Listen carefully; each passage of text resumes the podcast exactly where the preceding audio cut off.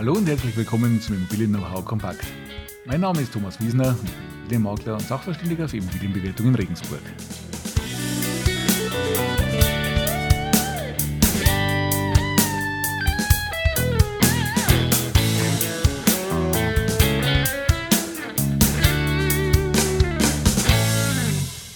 Ja, hallo und herzlich willkommen nochmal zum Immobilien Know-how Kompakt und schön, dass Sie auch in dieser Folge wieder mit dabei sind. Heute haben wir mal wieder ein Thema aus dem Umfeld der möglichen Belastungen eines Grundstücks oder der Rechte, die an einem Grundstück bestehen können. Und zwar heute der Niesbrauch. Der Niesbrauch, das ist eine Belastung eines Grundstücks zugunsten einer oder mehrerer Personen. Und zwar ist das Ganze ähnlich dem Wohnungsrecht. Das haben wir in Folge 48, ich muss gerade nochmal nachschauen, genau in Folge 48 äh, schon mal besprochen. Aber der Niesbrauch ist jetzt ein Recht, das noch etwas weiter geht als das Wohnungsrecht. Und zwar äh, berechtigt der Niesbrauch nicht nur zu einer bestimmten Nutzung, also zum Bewohnen einer Wohnung oder eines Hauses oder eines Teiles davon, sondern er berechtigt dazu, alle Nutzungen aus diesem Haus oder aus dieser Wohnung oder aus dieser Immobilie zu ziehen. Also man spricht auch davon, die Früchte daraus zu ziehen. Und damit ist der ganz große Unterschied der, dass zum Beispiel der Berechtigte beim Niesbrauch auch diese Wohnung oder dieses Haus vermieten und die Miete behalten kann. Das würde beim Wohnungsrecht nicht gehen. Beim Wohnungsrecht können Sie das Haus oder die Wohnung oder eben was bestimmt ist im Vertrag selber nutzen und Sie können auch in einem gewissen Umfang Familie oder Pflegepersonal mit aufnehmen. Aber Sie können es nicht an Dritte vermieten und dann einfach die Miete für sich nehmen. Das geht beim Niesbrauch schon. Also Sie können eigentlich alle Nutzungen durchführen wie ein Eigentümer und können damit zum Beispiel eben auch eine Vermietung durchführen. Der Niesbrauch, das ist ein Instrument, das sehr, sehr oft benutzt wird, wenn Immobilien zum Beispiel zu Lebzeiten schon an die Kinder oder an die nächsten Generationen übergeben werden sollen. Sich dabei die Eltern aber noch ein Recht behalten wollen und einfach noch sagen wir, Nutzungen aus dieser Wohnung ziehen wollen und eben nicht nur sich das Recht zu sichern, darin zu wohnen und wohnen zu bleiben bis ans Lebensende in der Regel, sondern eben auch zum Beispiel für den Fall, dass man selber zum Beispiel mal in einem Pflegeheim müsste, auch diese Wohnung dann vermieten zu können und diese Miete, die man bekommt, wieder für seine eigene Pflege oder für seine eigene Miete oder für seine Unterbringung zu nutzen oder wie auch immer. Also ich kann, wie gesagt, mich damit absichern, dass ich zwar heute mein Eigentum aufgebe an dieser Immobilie und das zum Beispiel an meine Kinder schon weitergebe zu Lebzeiten, was ja oftmals auch steuerlich äh, eine ganz interessante Thematik sein kann. Aber ich möchte natürlich vielleicht nicht mein Haus oder meine Wohnung als solches aufgeben. Ich möchte dort wohnen bleiben. Und ich möchte vielleicht auch für den Fall, dass ich es nicht mehr bewohnen kann und etwas anderes mir suchen muss oder woanders hinziehen muss, dann auch diese Nutzen daraus ziehen und kann auch diese Miete für mich verwenden. Das ist also eine ganz, ganz beliebte Methode, äh, um den abgebenden Eigentümer zu sichern und ja, schon diese Möglichkeit zu geben, eine Immobilie zu übertragen, aber eben selber noch im Prinzip Herr darüber zu sein und auch das Ganze entsprechend nutzen zu können. Also grundsätzlich ein sehr, sehr gutes Mittel für solche Überträge. Aber jetzt bitte der Hinweis, vorher unbedingt gut beraten lassen. Also so ein, Erb, also so ein, so ein Niesbrauchvertrag, der muss entsprechend passend gemacht sein, der muss für Ihre Situation passend gemacht sein. Also hier bitte ganz klar der Rat, dieser Podcast ist nur ein Überblick, das ist auch keine Rechts- und keine Steuerberatung, natürlich nicht. Also definitiv der Rat zum Juristen, zum Notar, zum Anwalt, aber auch zum Steuerberater damit die Ausgestaltung genau das trifft, was Sie auch damit erreichen wollen. Also lassen Sie sich da unbedingt beraten, um dann den richtigen Vertrag notariell zu beurkunden, der auch dem entspricht, was Sie eigentlich regeln wollen und was für Ihre persönliche Situation und die Ihrer Familie auch entsprechend passt. Das Thema ist natürlich auch immer eins für uns Grundstückssachverständige bei der Bewertung eines solchen belasteten Grundstücks, beziehungsweise natürlich auch für Sie als Käuferin, als Käufer eines solchen Grundstücks. Es kann ja sein, dass Sie eine Immobilie angeboten bekommen, auf der ein Niesbrauchrecht eingetragen ist. Also die zum Beispiel noch von jemandem bewohnt wird, der dort einen Niesbrauch hat, aber diese Immobilie soll nun verkauft werden, weil zum Beispiel vielleicht Kapitalbedarf da ist.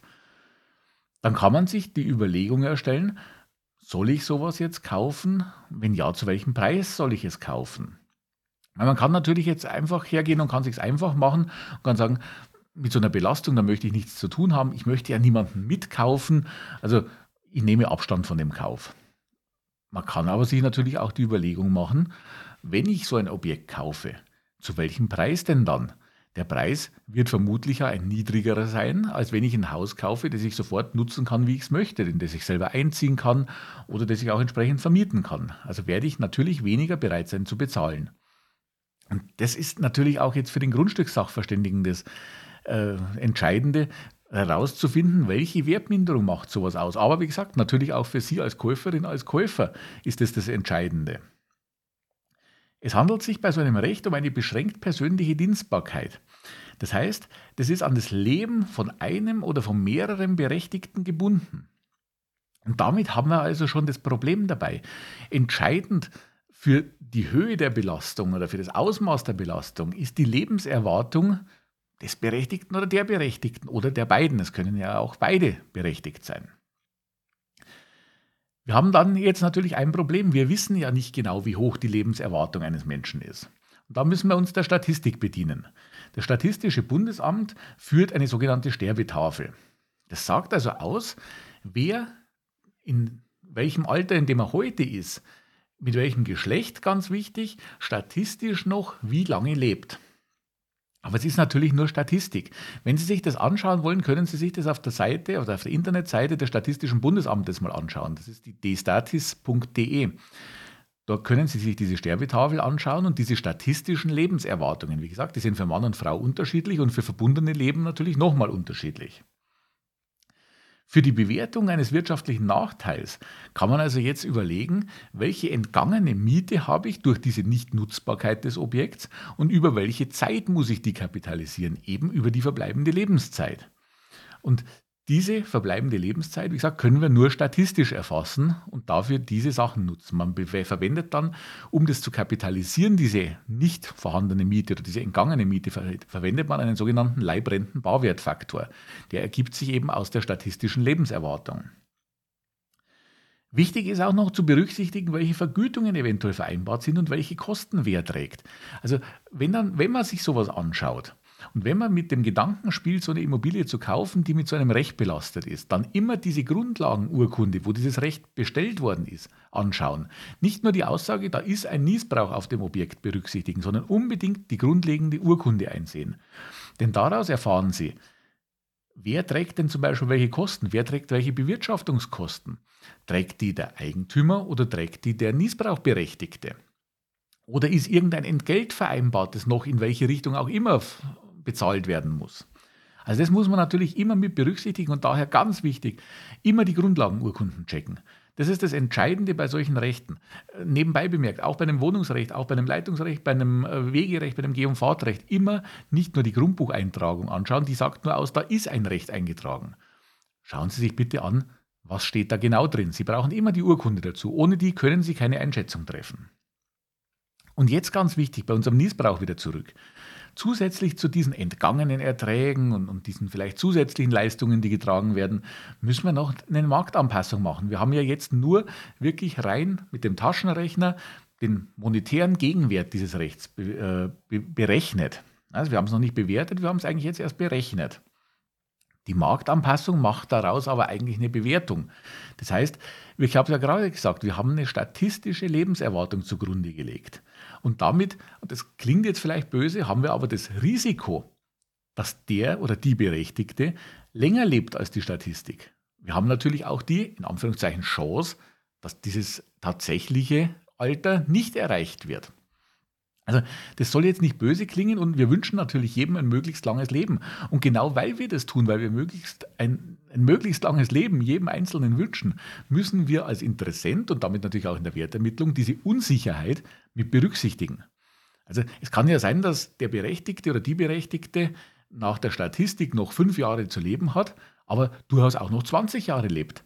Das ist schön, wenn das noch ein erfülltes Leben ist, dann, wie gesagt, wünscht man das ja jedem, aber diese Unsicherheit muss man als Käufer und damit auch in der Wertermittlung berücksichtigen und die wird man mit einem, mit einem Marktanpassungszuschlag auf dieses rein rechnerische berücksichtigen. Also ganz wichtig, nicht nur mit Zahlen jonglieren, sondern auch einfach dieses Risiko mitbewerten, wenn man kaufen will für sich selber. Es ist einfach ein spekulativer Aspekt. Also letztendlich spekuliere ich auf Ausgangsbasis einer statistischen Lebenserwartung und wie gesagt, bitte nicht falsch verstehen, das soll jetzt nicht böse klingen. Ich spekuliere darauf, dass vielleicht das sogar schneller geht, dass ich es selber nutzen kann, habe aber auch das Risiko, dass es deutlich länger dauert. Ich sage das jetzt völlig äh, unempathisch gesehen, äh, sondern rein auf Zahlenmaterial gesehen, äh, ohne jemandem was, was Böses zu wollen. Aber das ist der spekulative Aspekt, wenn ich so ein Objekt kaufe oder damit auch bewerte. Wie hoch dieser Aufschlag ausfällt, das hängt vor allem natürlich mit dem Alter des oder der Berechtigten zusammen. Äh, macht natürlich einen Unterschied, ob, ob der oder die Berechtigte jetzt heute schon 85 Jahre oder vielleicht 35 Jahre ist. Also wie weit in die Zukunft muss ich denn überhaupt blicken? Dann mit dem Verhältnis aus dem wirtschaftlichen Nachteil und dem eigentlichen Verkehrswert, aber ganz vor allem natürlich auch mit der Anzahl des vergleichbaren Alternativangebots. Also wenn Sie fünf vergleichbare Häuser auch kaufen können, auf denen dieses Recht nicht drauf ist, dann wird Ihre Motivation, genau dieses Objekt mit, diesem, mit dieser eingetragenen Belastung zu kaufen, niedriger ausfallen, als wenn es das einzige Objekt auf dem Markt ist. Also das muss man natürlich auch mit berücksichtigen. Und hier muss ich eines dazu sagen, ich kann Ihnen hier keine Pauschalaussage liefern. Ich kann Ihnen keinen Prozentsatz liefern, den Sie da ansetzen können als, als Marktanpassung und für die Wertminderung, sondern das muss einzeln bewertet werden aufgrund dieser Faktoren, die wir gerade besprochen haben gerade aufgrund des Alternativangebots und der Größe des Angebots und des Marktes, äh, da hilft es wirklich nur, einen Sachverständigen zu beauftragen, der dieses Objekt mit diesem eingetragenen Recht entsprechend bewertet und somit zu einem Verkehrswerk kommt. Also hier geht meiner Meinung nach kein Weg dran vorbei, um eine, um eine, ja, eine passende Basis zu haben. Was ist denn dieses Objekt eben mit diesem eingetragenen Recht denn nun heute wirklich wert?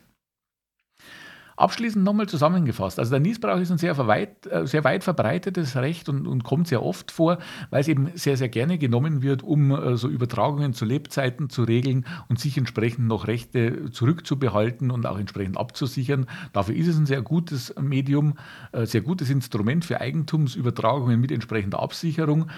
Bitte, wie gesagt, ich habe es eingangs gesagt, immer ausführlich dazu beraten lassen. Lassen Sie sich sowohl juristisch als auch vom Steuerberater dazu beraten holen Sie sich da Unterstützung, um ein Konstrukt zu schnüren, das für Sie persönlich passt.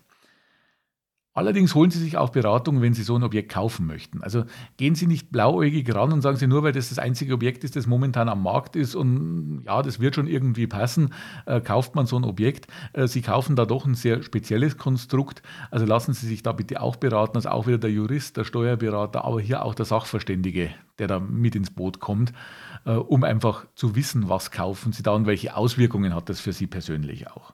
Also ganz wichtig, Jurist, Steuerberater und auch Sachverständiger sind hier Ihr Partner, äh, an die Sie sich auch wenden sollten. Ich hoffe, das war ein informativer Part, war äh, etwas, was Ihnen das Thema Niesbrauch ein bisschen näher gebracht hat und ich hoffe, es war spannend und interessant für Sie. Dann freue ich mich gerne natürlich über Ihr Feedback in den Kommentaren. Äh, ansonsten freue ich mich immer auch über die positive Bewertung. Ich freue mich über das Weitersagen, dass wir noch mehr Fragen auch von Hörern und Zuschauern beantworten können. Wenn Sie Fragen haben oder wenn Sie Themenwünsche haben, lassen Sie mir die zukommen, schreiben Sie mir die in die Kommentare oder schreiben Sie mir eine kurze Nachricht, gerne auch an die podcast.immobilien-wiesner.de, dann können wir darauf eingehen und das für alle beantworten.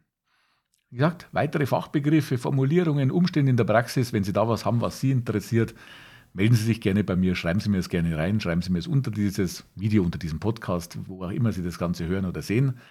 Und dann bleibt mir zu sagen, mein Angebot rund um die Immobilie und wie ich Sie dabei unterstützen kann, finden Sie natürlich immer auf meiner Webseite, die Immobilienberatung-wiesner.de und auf meinen Social-Media-Kanälen, gerade Instagram und Facebook. Schauen Sie da gerne auch mal rein, lassen Sie da auch mal ein Abo da. Da kommen auch immer wieder kurze, knackige Tipps, die Sie in der Praxis vielleicht weiterbringen können. In diesem Sinne bleibt mir noch zu sagen, bleiben Sie gesund, machen Sie es gut. Ich freue mich, wenn Sie auch das nächste Mal mit dabei sind. In diesem Sinne, Ihr Thomas Wiesner.